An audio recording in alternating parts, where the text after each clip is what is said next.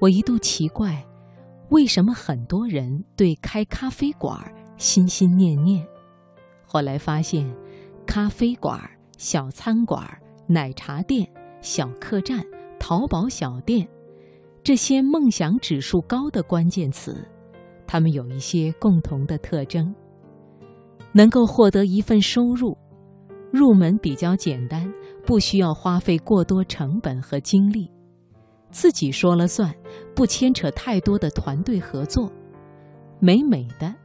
还有面向流动人群，想开这些店的人，潜台词是：我想过自由的生活，有点钱够日常支出就好，有点闲能慢下来享受过程的美好，有趣能认识更多朋友，维持平衡就好，有钱但是忙到死，有趣但是穷到哭。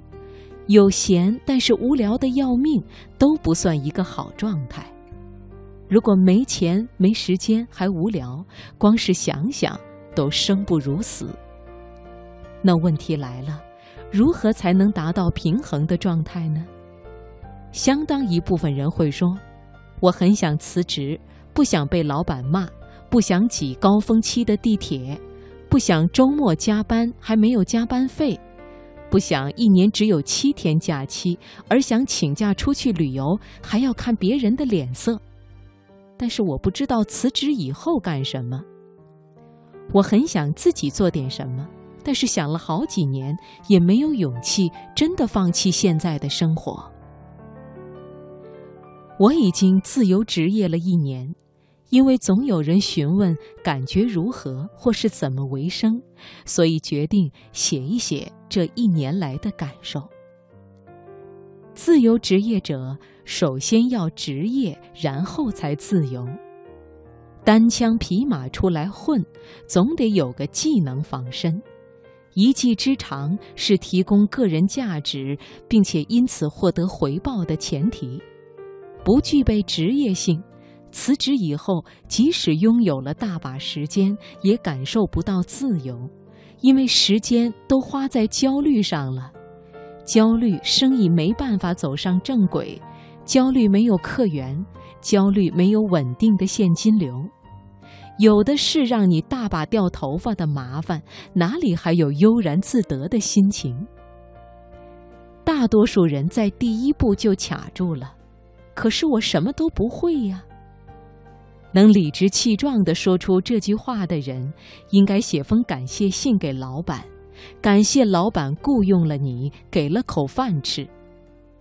不要找借口，说什么我没本事、没机会、没平台。你之所以不会，就是因为懒。怎么拥有一技之长？首先要记住，辞职前不会干的事情，辞职后大多也不会干。不要说等我辞职以后再去学个什么什么，不管工作有多忙，学一项技能的时间一定是可以挤出来的。在有工作保障的时候，就应该开始为自由生活做内测。是的，自由职业和其他创业一样，需要反复摸索，实验失败爬起后，才能趟出一条阳光大道。辞职以前，试着做这些事情：第一，花钱，趁有钱可花的时候，学会怎么花钱。免费的东西是最贵的，它用很差的质量占用了你的宽带，抢占了你享受好东西的时间。网上虽然有看不完的免费资料、公开课、论坛讨论，但基本上停留在入门级。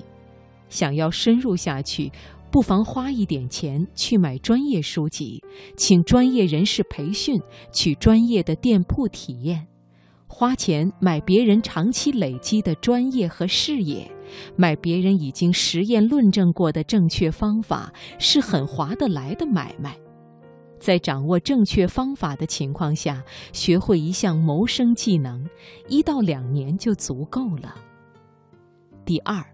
花精力，就算是个自由职业者，你也不是一个人在战斗。前期累积的资源、人脉、平台越多，后期才越容易产生连接并实现合作。去认识与技能相关的群体，加入他们。第三，花时间，热情有，方法有，跨出了第一步，更多的人会跌倒在第二步。热心的学习一段时间后，偃旗息鼓，虎头蛇尾，最后不了了之。所有的事情都是略懂，真的要成为事业，那还远着呢。这个时候，最重要的是养成一个好习惯。形成一个新习惯，起码需要连续坚持二十一天，保持下去则需要坚持一百天。想一想，你为此投入了多少时间呢？第四，心态调整。那些说没有勇气放弃现在的生活的人，要解决的不光是能力问题，还有心态问题。害怕挑战，不敢放弃，逃避选择。说白了，不是真的想要改变，只是想什么好处都占着。改变都有风险，但是一成不变的风险更大。第五，保持敏锐。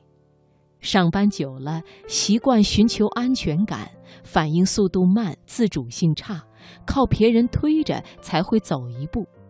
而自由职业需要保持紧张感。刚辞职的时候，我每天必须打开 Outlook 看好几遍，脱离了邮件，居然不知道自己该干什么好。